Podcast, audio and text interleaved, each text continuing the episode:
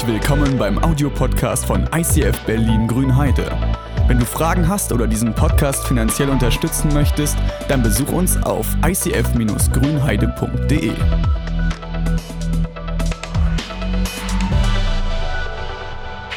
Cool. Also diese Serie, die löst Gespräche aus, die löst äh, tatsächlich was aus. Wir sind in dieser Reihe, wo es sich um Beziehungen dreht. Und äh, manchmal kann man mit so Kissen sich über die Serie austauschen. Ich weiß nicht, ob wir hinten irgendwo so eine Schlachtecke nochmal irgendwie aufbauen in den nächsten Tagen, wo man sagt, okay, das hat mir richtig gut gefallen, das fand ich total blöd. Ähm, das wäre es vielleicht nochmal, um das sozusagen nochmal zu verinnerlichen, zu vertiefen, zu sagen, okay, das glaube ich, das finde ich richtig, das finde ich falsch, wie kommst du auf diese Idee? Ähm, wir wollen in diesen Wochen Antworten finden, biblische Antworten, Gottes Sichtweise auf ein Thema, was uns alle irgendwie betrifft. Du musst nicht alle Dinge anwenden, die von hier vorne kommen. Du musst auch nicht alles einfach so annehmen hörst dir gerne an. Also wenn du unseren Blick verstehen möchtest, wenn du sagst, okay, wie, wie sehen wir das, wie, wie, verstehen wir die Bibel, wie verstehen wir Gott, dann hörst dir gerne an, nimm die Sachen mit für deinen Alltag, aber versuch sie zu übersetzen. Für dich, wie, was kannst du reinkriegen? Ähm, weil offensichtlich fällt es uns schwer, Beziehungen immer so richtig gut zu leben. Also wir haben von Tim gehört, wir erleben es selber, dass ähm, ganz viele Menschen Probleme haben, Beziehungen zu gestalten. Ich habe neulich hat einer einen sehr provokanten Satz gesagt: Manche von unseren Bekannten haben wahrscheinlich mehr Sexualpartner als ich Autos. Gehabt, gehabt. Also das, das fehlte jetzt. Aber äh, es kann, weißt du, also das ist ja, was wir oft erleben, dass unheimlich viel Wechsel passiert und du denkst, okay, äh, ja, was ist denn hier los? 37 Prozent aller Ehen werden geschieden, also fast 40 Prozent der Ehen kommen nicht ans Ende an. Das sind Punkte, wo wir merken, Beziehungsabbrüche erleben wir alle. Beziehungsabbrüche kommen und passieren, ob wir es wollen oder nicht. Wir, wir, wollen das vermeiden und wir haben Angst davor, Beziehungen abzubrechen, aber wir erleben genau die Sache immer mehr. Und deshalb ist das Thema ein Thema, was uns alle bewegt und was wichtig ist, dass wir auch als Kirche uns nach einer göttlichen Perspektive ausstrecken, fragen, überlegen, was, was hat Gott dazu zu sagen. Heute ist das Thema Freunde oder Freundschaft mit Fokus. Und ich würde am Anfang sagen, wir sind heute das wissen wir, erleben wir vielleicht. Wir sind heute so sehr mit Menschen verbunden und befreundet wie noch nie zuvor. Wir sind mit so vielen Menschen befreundet wie niemals zuvor. Das äh, kannst du durch die sozialen Netzwerke erleben, da haben wir Kontakte über die ganze Welt. Also wenn im Sommer Freunde hier waren, irgendwie aus den USA, aus Texas, wir können Kontakt halten. Wir schreiben mit denen, die folgen uns, die sehen unsere Fotos, die liken das. Wir sind verbunden mit so vielen Menschen wie nie zuvor. Was denkt ihr, wie viele Freunde hat der durchschnittliche Facebook-Benutzer? So einfach mal eine Zahl reingeworfen. 300, 500.000. Ihr sollt nicht von euch ausgehen. ja? Also durchschnittlich ist tatsächlich 338.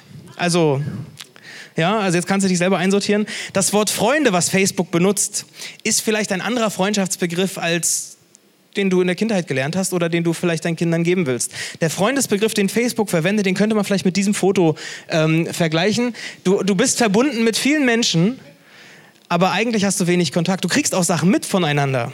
Du siehst einander. Du, so prägt Social Media diesen, diesen, äh, diesen Begriff. Äh, du siehst, bekommst viel voneinander mit, aber einen Einfluss darauf, zu prüfen, zu schauen, ist das das Echte, das hast du wenig oder hast du kaum. Ob das nur eine Show ist, was der andere dort postet und, und ob der ein Bild abgibt oder ob es das Reale ist, das, da hast du keinen Einfluss drauf. Das kannst du nicht sehen.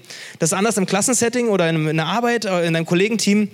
Da, wo du mit Menschen im Austausch stehst, da hast du nicht die Chance, nur eine Show abzuspielen, weil das wird auffallen. Also du kannst es zwar versuchen, irgendwas darzustellen, aber umso näher du in reale Kontakte trittst, umso näher du mit Menschen nah wirst, umso schwieriger ist es auch, dein wahres Ich zu verstecken oder dein wahres Ich zu überspielen. Und umso näher du anderen Menschen kommst, desto weniger kann ich mein wahres Ich verstecken. Und es kann sein, dass manche genau deshalb sagen, ich gehe nicht mehr so in Kontakte, weil mein wahres Ich gefällt mir nicht mehr oder gefällt mir nicht, damit komme ich nicht klar. Letzte Woche Podcast, einfach nochmal nachhören, die Predigt, wie ist es mit dir selber, wie kommst du zum Selbstwert und wie ist dieser Geschichte, das kann man nochmal anhören. Wie kann ich das Schlechte aus mir herauslassen, um eben den Kontakt mit Menschen, die wir eigentlich sehen, wonach wir uns eigentlich sehen, um das zu erleben. Aber das ist so Facebook, Freundschaftsbegriff, ja. Eine Sache habe ich bei Facebook noch gefunden oder gedacht so, wisst ihr, was Facebook mit dem FKK-Strand zu tun hat? Oh, ja. Da gibt es... Ja? Ah, genau, ja. Es gibt so zwei Arten von, von, von Leuten, die man dort trifft. Das eine ist der Aussteller, der, der steht dann da und der, der zeigt alles, was er hat. Der, also am Strand ja auch, ne? also der präsentiert alles, was er hat, ob du es sehen willst oder nicht. Ähm, das das es auch, also der, äh, egal ob das ein Astralkörper ist oder ob das irgendwie ein was auch immer. Meistens ist es das ja nicht. Äh, das gibt es auch bei Facebook, diese Selbstdarstellung. Und es gibt und es gibt äh, die Gaffer.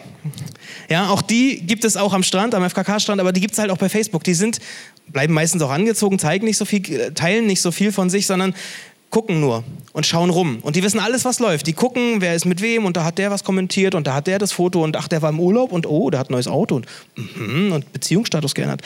Das sind so die Gaffer, die alles wissen und sehen. Beides sind so Nervtypen manchmal. Es gibt aber auch einen anderen Weg. Gibt auch so den großen Durchschnitt, denke ich. Ähm, aber das, was Facebook mit dem Freundschaftsbegriff gemacht hat, was die sozialen Netzwerke mit dem Freundschaftsbegriff machen, ist, ist eine Entwicklung, die ist anders, als ich sie für Freunde benutzen würde. Ähm, und es gibt auch ein, nee, ich habe gedacht, so für mich persönlich würde ich sagen, wir sind zwar so vernetzt wie nie zuvor, wir haben so viele Kontakte, wir haben so viele Follower und Freunde, ähm, aber tiefe Freundschaften haben wir vielleicht sogar weniger als jemals zuvor. Also wir sind vernetzt bis in alle, also 338 im Durchschnitt, ja. Aber echte Freundschaften, das fällt uns schwer. Das Thema Einsamkeit ist ein großes Thema und wir gucken uns heute das Thema Freundschaft unter dem biblischen Aspekt ein bisschen an. Das gibt ganz viele Stellen. Was sagt die Bibel zum Thema Freundschaft? Ich habe erst angefangen, die aufzuschreiben und dachte, wir gehen die alle durch, aber das, das, das nimmt kein Ende. Ich habe bei Sprüche einfach nur mal durchgeguckt. Sprüche ist so eine Sammlung von vielen Weisheiten, von kurzen Redewendungen, von Arten, die einem helfen können, im Leben gute Entscheidungen zu treffen zum Beispiel. Und da gibt es ganz viel über Freundschaft. Da seht ihr hinten, könnt ihr gerne abfotografieren oder mitnehmen. Und man könnte diese Themen, diese, diese Sätze zusammenfassen ähm, unter diesem Aspekt. Du wirst keine weise Person werden. Also du wirst nicht jemand sein, der die Welt gut versteht. Du wirst nicht erfolgreich sein im Leben, wenn du nicht gut darin wirst, dir hervorragende Freunde zu suchen, sie zu formen und zu bewahren und zu pflegen. Sei für andere der Freund, den du dir für dich selbst auch wünscht. Also grob zusammengefasst, wir kommen heute ein bisschen, wir schauen uns heute mal an, äh, wie finde ich Freunde, wie gestalte ich Freundschaften, wie, wie sieht es eigentlich aus. Ne?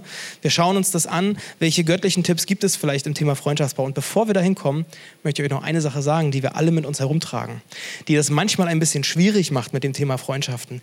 Die, da, da ist so ein Reflex in uns drinne, der, der verhindert tiefe Beziehungen.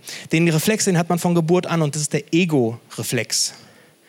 Der ist in uns drin von Geburt an und der steht dem entgegen, was die Bibel uns eigentlich verspricht. Oder wo man sagt, okay, Empfehlung so und so. Der Ego-Reflex, der, der geht voll in die andere Richtung. Ich weiß nicht, ob du das kennst. Beim Baby, ähm, das am Anfang, das, das lebt den voll aus. Ob das will oder das nicht. Ja? Aber das Baby, da geht es nur ums Baby. Das, das schreit, alles richtet sich danach. Das kackt, alles richtet sich danach. Das will essen, alles richtet sich danach. Es muss umgebaut werden, alles richtet sich danach. Es dreht sich alles um das Baby und das ist auch völlig in Ordnung, ist auch gut. Äh, und es ist auch gut, dass für die Eltern, dass die das nicht als Ego-Reflex bei dem Kind sagen, du kannst mal lernen, Danke zu sagen und so, kannst ja auch mal was zum Haustag beitragen und so. Ähm, für die Eltern, da, da werden so Glückshormone ausgeschüttet, das ist ganz gut, die finden das süß. Ja, und das, die geben ja immer auch so viel zurück, wenn man nachts nicht schlafen kann, man kriegt ja auch so viel zurück. Ist ja auch so, ja. Aber an sich, das, was das Baby macht, ist voll Ego-Reflex, ja. Ähm, und die Eltern, Hormonschub, alles glücklich, alles easy, alles gut. Und dieser Ego-Reflex, der bleibt in uns. Wir lernen ihn ein Stück weit zu kontrollieren. Oder vielleicht nicht alles nur noch Ego, Ego, Ego, aber wir bleiben egoistisch. Und selbst wenn du sagst, nee, ich nicht, ich habe einen Beweis, dass du auch egoistisch weiter noch bist. Und zwar habe ich mal ein Gruppenfoto mitgemacht, mitgebracht. Auf welche Person schaust du als erstes? Also vielleicht jetzt die Leute, die da drauf sind. Auf welche Person schaut man auf erstes, wenn man ein Gruppenfoto guckt? Auf sich selbst. Und ähm, du schaust als erstes auf dich. Ja, also wenn das Bild ein gutes Bild sein soll, dann musst du gut aussehen. Wenn du ein großes Gruppenbild hast irgendwo, du guckst natürlich, wie siehst du aus? Und wenn, das, wenn du gut aussiehst, dann ist das Bild auch ein gutes Bild, egal wie der Rest aussieht. Ja? Also keiner wird, ja, ja, ja, ich habe versucht, den da wegzuschneiden, aber ging nicht. also, keiner wird sagen, ich sehe schön hässlich aus, Hauptsache, dann sehen die anderen noch besser aus. Also könnte man ja auch denken, ich habe mein Ego im Griff, ist mir egal, wie ich aussehe, Hauptsache, die anderen sehen gut aus. Das, nee, wir entscheiden. Wir wollen gut aussehen. Wenn ich gut aussehe auf dem Gruppenbild, dann ist das Gruppenbild ein gutes Gruppenbild. Dann wird das gepostet, nicht wenn du gut aussiehst. Ja, wir können das mal wieder auf Ego-Reflex umschalten. Ähm, das ist der Ego-Reflex und der, der steckt so tief in uns drin und der prägt uns in allem. In unserem Single-Sein, der prägt uns in den Freundschaften, der prägt deine Ehe, der prägt deine Sexualität und wahrscheinlich sogar deine Gottesbeziehung. Dieser Ego-Reflex, ich, ich, ich, ich, mich, meine, mir, Gott segne diese vier, das steckt so in uns drin. Es geht ich, ich, ich. Das ist wie mit diesem Staubsauger. Jetzt gucken, ob er hier angeht. Geht nicht an. Wie auch immer, dieser Staubsauger, das ist, jetzt fahre ich hier mit umher, dieser Staubsauger ist wie mein Ego. Und wenn ich mit meinem Ego alles aufsaugen will, dann ist es für mich gut, weil ich kriege alles ab. Aber wenn ich dann komme, um eine Freundschaft zu bauen, das heißt, oh, mit dir will ich befreundet sein, ja, ne, da geht weg. Das gehen, da gehen Menschen und sagen, nee, ich habe genug. Also aussaugen lassen kann, da, da, kann ich mir ein Kind anschaffen, das, das kostet genug. Aber das, das, das ist mir zu viel. Ja, nicht nur. Gibt ja auch viel zurück. Zahlt ja auch in die Rente ein. Ja. Irgendwann. ja, es wird ein der Tag, wir kriegen ihn. Also, wenn du dir dessen nicht bewusst wirst, dass du ein Staubsauger bist, dass dein Ego wie ein Staubsauger funktioniert, dass du ein Ego-Reflexion hast, wenn du dessen nicht bewusst wirst, dann suchst du überall nur nach Liebe und Anerkennung und nimmst du mit, was du kriegen kannst. Und das Ego in uns sagt, Du kriegst nie genug. Es reicht nicht. Du brauchst Anerkennung, du brauchst Identität, du brauchst gute Reaktionen von den anderen, du brauchst Lob, du brauchst irgendwie was, alles, was ich irgendwie kriegen kann. Liebe, Sex, Anerkennung, Partnerschaft. Sei mein Partner, sei mein Freund, ich will. Und wenn diese Menschen dann, wenn du dann so durch die Gegend gehst und mit dem Staubsauger unterwegs bist, dann kommen die Leute und sagen, nee, ich habe genug, eigentlich, das ist mir ein bisschen viel, das kann ich gar nicht. Weil wir Menschen suchen Dinge bei anderen Menschen, die Menschen uns gar nicht geben können. Ich suche und du suchst Dinge bei anderen Menschen, die Menschen uns nicht geben können. Das ist das Problem mit diesem Ego-Reflex. Ganz schlimm ist es übrigens, wenn zwei Staubsauger aufeinandertreffen. Ja, also da bleibt nicht, wenn, wenn du das an Beziehungen nennst, und das machen manche, das geht nicht gut aus. Am Ende sind vermutlich beide Geräte kaputt, man hält nicht so lange durch. Ist äh, auch spannend, ja. Wir suchen in Partnerschaften oft Dinge, die eine Partnerschaft uns nicht geben kann. Letzte Woche gab es diesen Satz, Beziehung ist nicht die Lösung für deine Einsamkeit. Beziehung ist nicht die Lösung. Das, was du dafür brauchst, kann nur Gott dir geben, um deine Einsamkeit zu überwinden. Und umso stärker dieser Ego-Reflex in uns ist, desto weniger können wir auch Gott ähnlich werden. Weil das ist so ein geistliches Prinzip dahinter. Wenn, wenn, wenn du Gott ähnlicher werden willst, dann heißt es oft so, weniger von mir und mehr von ihm. Gibt so ein paar Bibelstellen darüber. So weniger von mir, mehr von ihm, Johannes 3. Gott ist das Gegenteil von Ego. Er ist nicht der, der aufsaugt, sondern der, der austeilt, der, der verschenkt, der nicht Liebe aussaugt, sondern Liebe gibt. Und so sagt er, hey, wenn du so werden willst, dann, dann üb das. Wer groß sein will, der soll den anderen dienen, Matthäus 23. Achtet den anderen höher als euch selbst, Philippa 2. Das sind alles so Anti-Ego-Sprüche.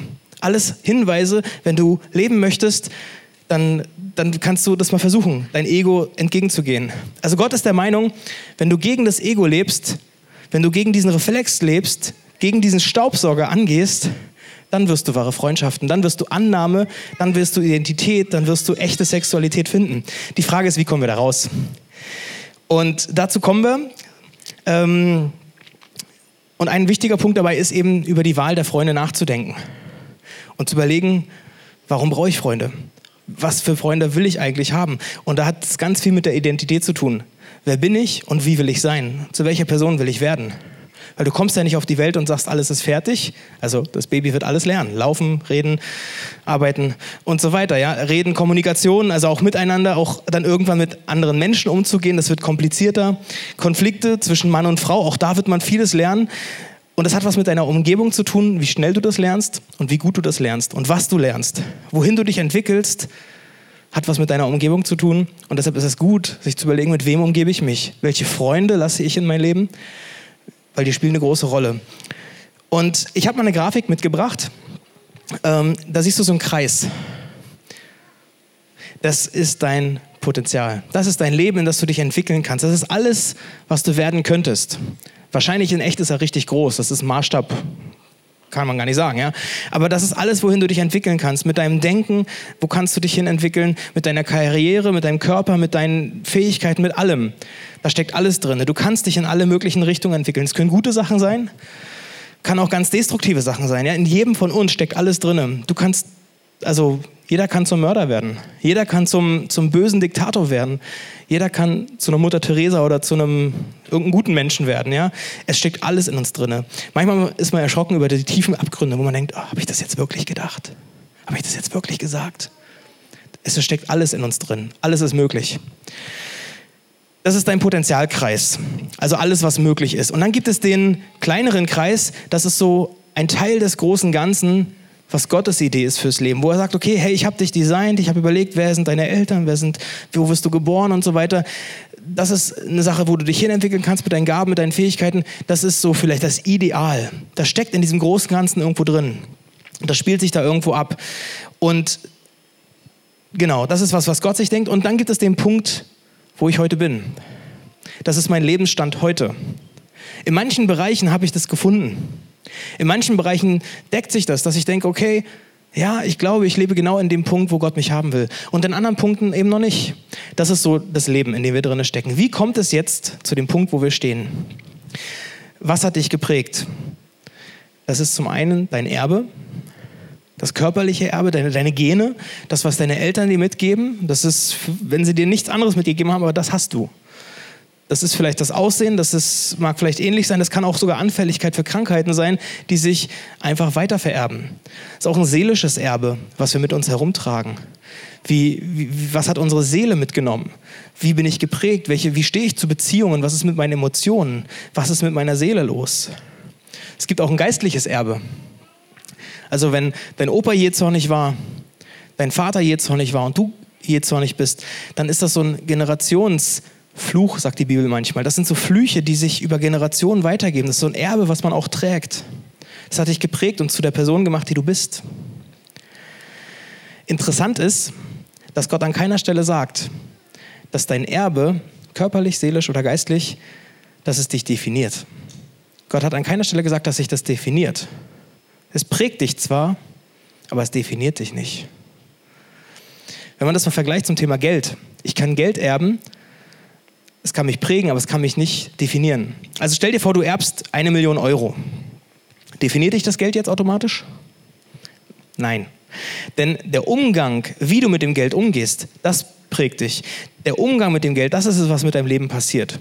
Es ist nicht das Geld an sich, sondern der Umgang mit deinem Erbe, der dich zu dem macht, wer du bist. Deine Familiengeschichte, die man so mitbekommt und nicht viel Einfluss darauf hat, die prägt dich zwar, aber sie definiert dich nicht. Ich zeige dir auch den Ausweg nachher nochmal, wie kommt man da raus, dass man eben nicht mit den destruktiven Sachen einfach weitergehen muss. Oder wie komme ich dahin, dass ich Dinge auch anders definiere, weil du definierst, wie du mit deinem Leben umgehst, wie du mit deinem Erbe umgehst, ob du unter den Flüchen bleibst oder ob du in den Segen gehst, ob du dich von Jesus befreien lässt.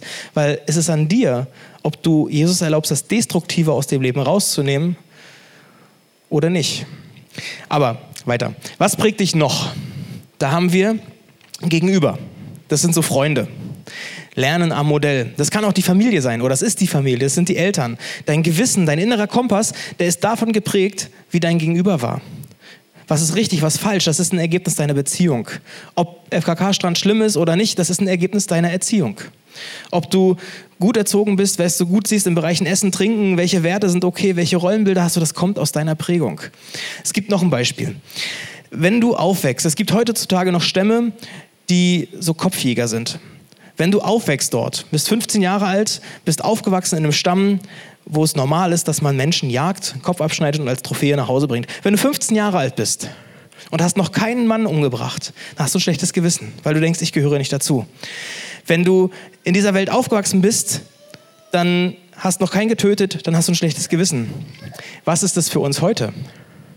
In unserer Gesellschaft. Wenn du 15 bist und noch keinen Sex hattest, dann gehörst du nicht dazu, dann musst du ein schlechtes Gewissen haben. Das ist Prägung. Wo kommt das her? Prägung aus dem Gegenüber, aus der Umgebung, aus der Familie, aus der Gesellschaft, aus den Medien, aus den RTL oder Bravo oder was auch immer. Das prägt dich. Was prägt dich noch? Dein Schicksal. Schicksalsschläge, Momente, die wirklich tief gehen die, die prägen. Und ich habe eine Sache ganz oft gehört, einen Satz, den kennt man, den hört man häufiger mal. Weißt du, ich kann ja nicht anders, weil ich habe dies und jenes erlebt. Und diesen Satz, den kennt man, denkt man vielleicht für sich selbst manchmal, aber man hört ihn häufig. ich kann ja nicht anders, weil ich habe das erlebt und mit dieser Geschichte, mit diesem Schicksalsschlag. Wenn du diesen Gedanken kennst, gibt es jetzt noch einen, einen Gegensatz dazu.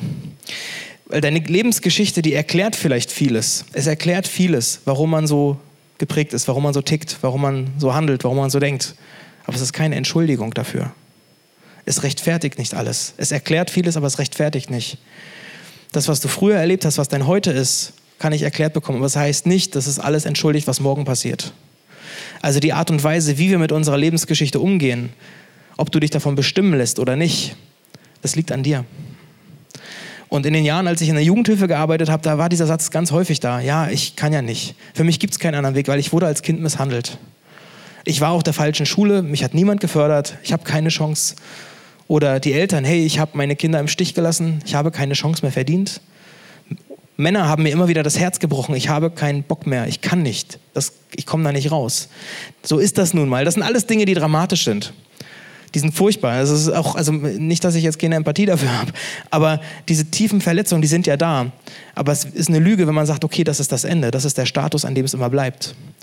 Dann hat der Teufel sogar ein zweites Mal gewonnen. Nicht nur, dass er dich einmal zum Boden geworfen hat, sondern dass er dich sogar dadurch noch in Ketten legt und dich nicht aufstehen lässt. Es ist dein Umgang, deine Entscheidung, wie du damit umgehst, die definiert, ob du weitergehst oder nicht.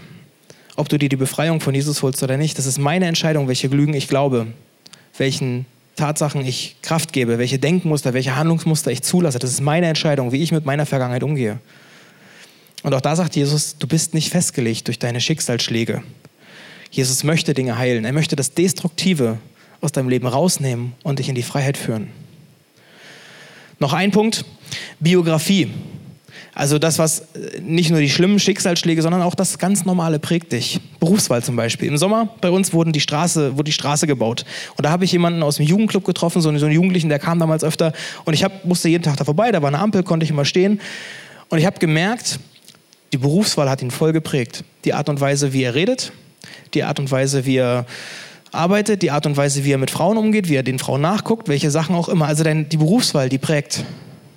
Wenn du als Erzieher der einzige Mann im Team von zehn Frauen bist, ist nicht selten.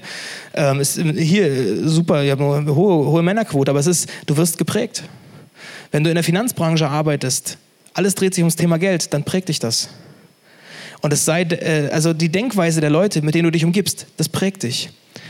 Es kann sein, dass du das reflektierst und schaust, okay, was will ich davon haben oder nicht? Wie will ich sein? Wo will ich hin? Wo will ich ankommen? Aber es prägt dich. Ich habe noch einen coolen Satz gefunden in der Bibel, steht nicht hinten dran, aus Sprüche 13. Wenn du dich mit vernünftigen Menschen Umgang, wenn du mit vernünftigen Menschen Umgang pflegst, dann wirst du auch vernünftig. Und wenn du dich nur mit Dummköpfen einlässt, schadest du dir nur. Ja, also Biografie, das ist, das ist nicht nur das, aber es ist mehr. Zum Beispiel auch im Thema Partnerschaft. Die Person, die dich am meisten prägt, ist dein Partner dein Partner prägt dich am meisten. Und das, und das ist für mich so klar, dass man sich dann Gedanken machen sollte. Und dann kann man auch sagen, ja, ich bin aber einsam. Ich brauche aber einen Partner. Ich brauche ihn, ich kann abends nicht alleine einschlafen. Und das ist doch eigentlich egal, ob er jetzt Christ ist oder nicht, ob er Akademiker ist oder nicht, ob er Drogendealer ist, Lehrer, Bordellbetreiber. Ich nehme ihn, weil ich brauche das jetzt. Staubsauger, ja? Ich, ich brauche das jetzt. Hält ja wahrscheinlich eh nicht auf ewig. Das ist eine Denkweise, die kann sein. Aber die Person, die dich am meisten prägt, wird ist dein Partner. Das heißt, egal, also es ist nicht egal, wer das ist, sondern es prägt dich. Und deshalb hat es viel damit zu tun, wie willst du sein, wo willst du landen. Solltest du überlegen, wer soll mein Partner sein? Mit einem anderen Partner kommst du woanders an. Wonach suche ich mir also Freunde aus? Und ich will nicht nur partnerschaftliche Freunde sagen, sondern auch ganz normale Freunde. Aber es ist auch auf Partnerwahl. Ja? Welche Tipps kann, kannst du finden. Ja, ich will das nicht nur darauf beziehen, aber also, sondern auch auf Freunde. Ja, und das, das geht jetzt nicht äh, um Sportkumpels, die man wöchentlich beim Fußball irgendwie sieht, wo man vielleicht an der Oberfläche bleibt. Es kann auch tiefer gehen. Gibt auch solche, ja. Aber oft, also für mich ist der Status, wie tief dürfen die Leute in mein Leben gucken? Wie nah dürfen sie rankommen? Wie viel dürfen sie sehen? Nur Facebook oder vielleicht auch ein bisschen real? Vielleicht hast du Freunde bisher nur nach den Hobbys ausgesucht, ja, diese Fußball- oder Volleyball- oder Badminton-Freunde, ja. Wenn du selber Volleyball spielst, wen suchst du dir einen Volleyballspieler? Wenn du selber Musik machst, suchst du jemanden, der Musik macht. Ja? Auf der Suche nach einem Traumpartner könnte man vielleicht sagen, okay, Partnerschaftsanzeige, so und so. Äh, ich suche jemanden, der mit mir die Briefmarken sammelt oder meine Bibelsammlung vergleicht. Wir sind ja hier im frommen Bereich. Ja? Ähm, Koch sucht Köchin oder Fotograf sucht Model oder was auch immer. Wir suchen, suchen oft nach den Hobbys. Und wenn du nur deine Partnerschaft nach Hobbys wählst, ob du die gleichen Interessen hast, dann ist das ein bisschen wenig. Weil deine Hobbys werden sich verändern. Also meine Hobbys haben sich total oft verändert. Du suchst dann nur einen Lebensabschnittsgefährten, aber keinen Partner. Weil deine Hobbys werden sich verändern. Meine Hobbys haben sich in den letzten zehn Jahren unheimlich verändert. Mit 20 machst du andere Dinge als mit 40 oder mit 60. Deine Freizeit verbringst du anders, ob du 15 bist oder 50. Von daher suchst du nur nach den Hobbys oder gibt es mehr? Und dieses Mehr schauen wir uns an. Das erste, Werte. Also das meine ich, was ist dir wichtig im Leben? Ich war mal in einer Beziehung und wir haben natürlich auch über Werte gesprochen. Und für uns beide war so der Wert Familie ist wichtig. Ne? Hört sich auch gut an. Äh, das haben wir uns so gesagt. Aber dann haben wir ein bisschen näher rangezoomt und mal geschaut, was heißt das konkret. Oder das haben wir dann festgestellt, dass wenn wir näher gucken, dass es dann doch was anderes ist. Also was heißt es denn konkret? Muss man jetzt den gemeinsamen Urlaub machen? Also mit der ganzen Familie? Fährt man gemeinsam dahin? Ist man, wohnt man im gleichen Haus mit denen? Sieht man sich jede Woche? Verbringt man die Freizeit? Verbringt man die Feiertage dort? Was ist denn Familie? Also ist das nur ihre Eltern oder auch die Geschwister oder Tante, Onkel, Cousine, Großneffe? Was heißt das denn? Werte können gleich klingen und doch unterschiedlich gelebt sein und doch unterschiedliche Bedeutung haben. Bei anderen Dingen haben wir damals auch gemerkt, dass ähm, da gibt es auch Dinge, manche Werte, die, die, die ihr ganz wichtig sind, die mir, mir ganz unwichtig. Oder umgedreht, manche, wo ihr sagt, das, das ist mir das ist mir so, so ein Kern, darauf werde ich nicht verzichten. Und da merkst du, Werte spielen plötzlich eine Rolle, wenn du tiefer gehst, wenn du nicht nur Hobbys gemeinsam gestaltest, sondern wenn du eine Beziehung baust. Welchen Beruf übst du aus? Wie sehr darf der Beruf deine Freizeit beeinflussen? Welchen Stellenwert hat die Kirche? Wie gehst du mit deinen Finanzen um? Und ich sage nicht, die einen Werte sind die richtigen oder die anderen. Und, oder sie hatte recht, ich hatte Unrecht oder umgedreht. Ich sage nur, das passte nicht zusammen. Das heißt, wenn du Partnerschaft oder wenn du Freunde suchst, dann schaue, dass das Werte sind, dass ihr Werte habt, die übereinander gedeckt passen. Und nicht nur gemeinsame Hobbys, sondern tatsächlich mehr. Charakter. Auch Charakter ähm, ist ein wichtiger äh, Faktor, ja. Also redest du nur oder lebst du die Dinge? Charakter bedeutet, ich bin ehrlich, ich stehe zu dem, ich stehe auch zu meiner Schuld, ich stehe zu Dingen, ähm, die nicht gut laufen. Also ich rede mich nicht immer raus. Ja, wenn du einen, einen Freund hast, einen Partner hast, der sich immer nur rausredet, äh, gute Nacht. Also, weil der, die Schuld wird immer jemand anders haben. Ja, meine Jugend war verkorkst und meine Kinder war scheiße und ich kann ja nicht anders und ich brauche das aber. Ähm, wenn du dich immer nur rausredest, wirst du nie eine Veränderung erleben. Charakter heißt, hey, ich bin unperfekt. Ich habe Fehler, aber ich stehe dazu und ich übernehme Verantwortung für mein Leben. Und ich gehe Schritte, um meinen Charakter zu entwickeln. Ohne das ist es schwer für eine Beziehung. Konfliktfähigkeit und auch Lernbereitschaft, das sind so Dinge, musst du lernen. Also Konfliktfähigkeit muss man lernen. Du kannst es nicht als Baby schon. Und wenn du älter wirst, dann kannst du es auch noch nicht unbedingt. Also streiten können wir. Wir können uns gut streiten, das kriegt man hin, aber kriegt man sich auch versöhnt. Also streiten, das geht mit Emotionen und mit Mimik und mit Gestik und mit Dramatik und so, dieses Tick, Tick, Tick und Bumm. Ja, aber äh, wie sieht es dann aus? Könnt ihr euch versöhnen? Weiß ich, wie ich mit Jesus versöhnen kann? Oder warte ich, bis sich der Staub legt und dann Staub unter den Teppich zu kehren, ja, das ist auch, ist auch eine Taktik, die man hat, aber irgendwann wird man trotzdem stolpern. Ja? Streiten will gelernt sein. Und wenn du merkst, das ist ein Thema, dann sprich mit Leuten, die das können. Wie kann ich mich versöhnen? Tiefe Freundschaft ist ohne Lernbereitschaft, ohne Versöhnung nicht möglich. Das gilt in der Partnerschaft, aber auch bei normalen Freundschaften. Von daher schieße ich meine beste Freundin einfach ab, weil mir irgendwas nicht passt oder kämpfe ich um die Freundschaft. Und für mich kommt noch ein weiterer Baustein hinzu, Jesus als gemeinsames Fundament. Warum glaube ich das? Weil alles, was ich gerade sage oder gesagt habe, was, was Jesus am Kreuz gemacht hat, dieses destruktive Wegnehmen, dieses in die geistliche Freiheit führen, das ist das eine. Ja? Die Grundlage dafür ist, dass ich ein geheiltes Leben führe. Ja? Das werde ich erst durch Jesus finden. Aber vermutlich, selbst wenn du das alles nicht hast, könntest du auch eine gute Beziehung ohne Jesus führen. Also das erleben wir ja, dass auch Ehen funktionieren, wo Gott keine Rolle spielt. Also das, das, ne, das erleben wir ja. Aber du wirst sehen, ohne Jesus wirst du die Einsamkeit nicht los. Und deshalb finde ich, ist das ein, ein Fundament für mich. Ohne Jesus wirst du den Hunger deiner Seele nicht stillen. Beziehung, Partnerschaft ist nicht die Lösung für die Einsamkeit. Und wenn ein Partner in die Erwartung reingeht in eine Beziehung, dass das Gegenüber die Sehnsucht stillt, dann wird das über kurz oder lang dich frustrieren, dich verletzen. Weil nur Gott kann dir diese Dinge geben. Ich werde noch ganz kurz vier Tipps für gesunde Beziehungen geben, wie man gute Freundschaften baut. Kontinuität Beständigkeit, dranbleiben. Du hast vorhin gesagt, ein Freund liebt zu jeder Zeit. Als Bruder in der Not wird er geboren. Investiert Zeit füreinander. Wenn du keine Zeit in deine Freundschaft investierst, dann wird es irgendwann auseinandergehen. Und mit Zeit meine ich Qualitätszeit. Ich meine nicht wie bei einer 5-Minuten-Terrine einfach ein bisschen Wasser drauf, umrühren und fertig, sondern Zutaten reinbringen, Qualität reinbringen. Ja, Qualitätszeit heißt Zeit verbringen. Exklusivität als nächsten Punkt. Viele sogenannte Freude, Freunde schaden dir nur. Ein echter Freund steht mehr zu dir als ein Bruder. Wem kann ich vertrauen oder wie kann ich vertrauen? Kann ich vertrauen? Wie redest du über deine Freunde? Ja, das gilt in Freundschaften, im Sportverein oder in der Kirche genauso wie in einer Beziehung. Verbreitest du private Geheimnisse über deine Freunde oder nicht? Loyalität heißt nicht, dass man nicht über seine Probleme reden darf. Also wenn du mit einem wenn du mit einem Freund über deinen Partner redest, das ist nicht grundsätzlich verboten, aber wie redest du über ihn? Ja? Wie redest du über eure Beziehung? Wie redest du über eure Herausforderungen? Willst du dich auskotzen beim Partner oder nicht? Ist da noch Respekt vorhanden? Ist da ein Ziel vorhanden, warum ich mich mit meiner Freundin austausche, mit meinem Freund austausche, wie es gerade läuft? Will ich lästern? Will ich den anderen schlecht machen? Will ich mich auskotzen? Oder will ich etwas aufbauen? Will ich eine Lösung finden? Will ich vorwärts kommen? Wisst ihr, wie man das Feuer der Liebe definitiv auslöscht, indem man respektlos über seinen Partner spricht? Das wird das Feuer in dir, das die Liebe auslöschen, wenn du respektlos über deinen Partner redest. Thema Ehrlichkeit und Rat. Kann man ganz viel darüber erzählen. Ne? Also hast du jemanden, der offen zu dir reden darf und redet er ehrlich oder redet er dir zu Munde? Das machen für mich enge Freundschaften aus. Das brauche ich, dass mir jemand mal die Meinung sagt. Sagt, okay, André, da lässt du destruktive Dinge in dir zu. Da entwickelst du dich irgendwie komisch. Oder hey, da laufen Dinge gut. Bau das aus.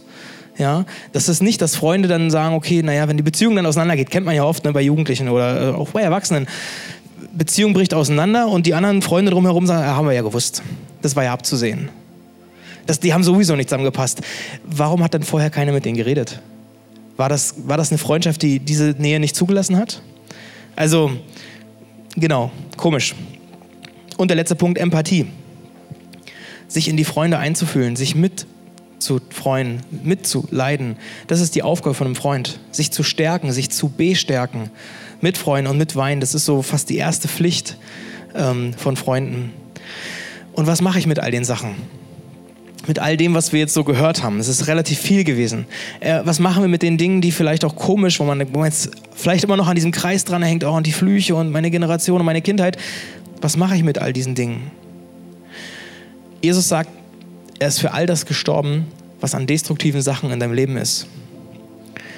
Wo dein Erbe schlecht ist, wo deine Familiengeschichte dich runterzieht, wo du Lügen glaubst, wo du an Verletzungen hängst, wo du Ketten gefühlt hast, wo du Flüche in deinem Leben hast, dafür ist Jesus gestorben. Dafür ist Jesus am Kreuz gestorben, um dich freizukaufen. Könnte man nochmal eine weitere Predigt draus bauen. Ja, um diesen Preis zu bezahlen, der nötig war, um diese Erlösung zu schaffen. Wichtig ist, er vertreibt das Destruktive aus deinem Leben und beginnt dich zu verändern. Jesus vertreibt das Destruktive aus deinem Leben und er beginnt dich zu verändern, wenn du ihn lässt. Das ist, was die Bibel nachher neue Schöpfung nennt. Das, was Neues aufblüht. Das ist dieser Kreis im großen Kreis. Das ist der André, den Gott schon gesehen hat vor meiner Geburt. Wo Gott sagt, ich möchte das mit dir, ich möchte mit dir in diesen kleinen Kreis reinkommen. Ich möchte, dass du heil bist, dass du heilig bist, dass du heil und froh und dass du aufblühst. Diese Schritt für Schritt Jesus immer ähnlicher werden. Mehr von ihm, weniger von mir, mehr Liebe, weniger Staubsauger. Und ich weiß, dass es heutzutage schwieriger ist, Freundschaften zu bauen, weil man geprägt ist, weil man viel mehr arbeitet, weil man öfter umzieht, weil man weiter weg ist. Das sind manchmal schwierige Rahmenbedingungen. Das Wichtige aber ist, was ist mit deinem eigenen Herz? Das Schwierigste ist nicht die Rahmenbedingungen, das Schwierigste ist das eigene Herz. Bin ich bereit, mich von Gott verändern zu lassen? Fange ich bei mir an oder erwarte ich das von meinem Partner? Fange ich bei mir an oder erwarte ich, dass meine Freunde mir alles geben, dass meine Small Group mir alles gibt, dass meine Kirche mir alles gibt? Wenn du bei dir beginnst, Veränderung zuzulassen, dann werden sich auch die anderen verändern. Wir feiern heute wieder das Abendmahl. Haben wir letzte Woche schon. Ich finde es, fand es einen coolen Moment. Ich habe von Leuten gehört, die sagten, ich habe wirklich Veränderungen erlebt. Ich habe gemerkt, wie Denkweisen sich ändern, wie, wie wirklich die Woche sich verändert hat. Und ich dachte, ey, lass uns das wieder feiern. Diesen Tausch am Kreuz, dieses Symbol, dass Jesus für uns ans Kreuz gegangen ist dass er dafür gestorben ist, um das Destruktive aus dem Leben rauszulassen und was Neues zu beginnen. Das können wir uns gar nicht oft genug daran erinnern, ja? Jesus sagt an einer Stelle, hey, ich nenne euch nicht mehr Diener. Ich nenne euch nicht meine Sklaven oder meine Angestellten, sondern ich nenne euch Freunde. Ihr seid meine Freunde. Alles, was ich euch anvertraut habe, was ich vom Vater, ich erzähle euch was, was, was dran ist. Ich erzähle euch die Geheimnisse. Ich erzähle euch, ich lasse Nähe zu. Also, wir feiern heute Abend mal und können, haben die Chance, hier nach vorne zu kommen, vor Gott zu treten und sagen, Gott, hier ist meine Geschichte, hier ist meine Vergangenheit, hier sind meine destruktiven Dinge. Nimm sie. Wasch mich rein. Die Dinge, die ich mir selber zugetan habe, zugefügt habe oder die andere, wasch mich rein. Stell mich wieder her. Schenk mir Heilung. Das seelische Erbe ist vielleicht nicht einfach, das geistliche Erbe ist vielleicht nicht einfach, aber es ist was Neues möglich. Gott leitet dich mit seinem Geist und legt den Schwerpunkt. Wenn du seine Hand einschlägst, dann investiert Gott sich in dich. Und wir werden das so machen, dass wir hier vorne den Tisch haben mit dem Brot und mit dem Saft. Und wir werden links und rechts von der Bühne Menschen haben, die für dich beten. Das ist nichts Dramatisches oder Mystisches, sondern einfach ein Segensgebet. Gott, berühre diese Person. Gott, führe die Person in die Freiheit. Gott, zeig, wo der Kreis ist. Gott, segne die Freundschaften. Gott, weniger von Staubsauger, mehr von Liebe. Das kurze Gebete, die einfach da sind und die kommen, wo du sagst, okay, ich will mich segnen lassen. Das wird ein Moment sein, den wir hier vorne feiern. Ich möchte jetzt beten und wenn du Lust hast, damit zu feiern, wenn du Lust hast, auf Gott einen Schritt zuzugehen, sagen, ich brauche das vielleicht sogar, ich brauche diese Veränderung, dann mach das während des nächsten Liedes. Jesus, ich danke dir, dass du hier bist. Ich danke dir, dass du mit uns gehst. Ich danke dir, dass du unseren Weg prägst. Neben all den Dingen, die uns prägen, prägst du uns auch. Und ich danke dir für diesen Morgen, für diese Chance, die wir haben, bei dir auszuruhen, bei dir aufzutanken und bei dir vielleicht nochmal auf so einen Kompass Nachrichten zu lassen. Ich bitte dich für jeden Einzelnen von uns, dass du uns führst in unseren Freundschaften. Ich bitte dich, dass du uns führst in unseren Partnerschaften. Ich bitte dich, dass die Familien, die Ehen, die Partnerschaften, die da sind, dass sie nicht aufhören zu wachsen. Dass eine Freundschaft nicht beendet ist, nur weil man einen Ring am Finger hat. Ich bitte dich, dass es dann gerade erst weitergeht. Und ich bitte dich um Heilung, da wo es nicht so ist. Ich bitte dich um neue Ideen. Ich bitte dich um neue Impulse, um neue Ratgeber, um neue Prägung von dir für diese Punkte. Ich bitte dich, dass die Ehen, dass die Freundschaften stark werden. Ich bitte dich, dass für jeden Einzelnen, ob er 10, 15 oder 25 ist, dass du Weisheit schenkst bei der Auswahl der Freundeskreise und auch bei der Partnerschaft natürlich. Aber ich bitte dich, dass du Menschen in unser Leben holst, die uns gut tun. Dass du da Wege kreuzt. Und zuallererst bitte ich dich heute, dass du unseren Weg kreuzt. Dass am Abendmahlstisch, dass, in diese, dass da was passiert, dass da geistliche Durchbrüche passieren. Ich bitte dich, dass diese Woche wieder eine Woche wird, wo, wo Leute merken, dass du da bist auch wenn man dich nicht sieht, dass man dich erlebt. Ich bitte dich, dass wir zuallererst uns bei dir treffen. Und dafür segne ich diese Zeit. Bitte ich um Mut, nach vorn zu kommen, für sich beten zu lassen ähm, und Abendmahl zu feiern, Jesus. Danke, dass du hier bist und dass du mit uns unterwegs bist. Amen.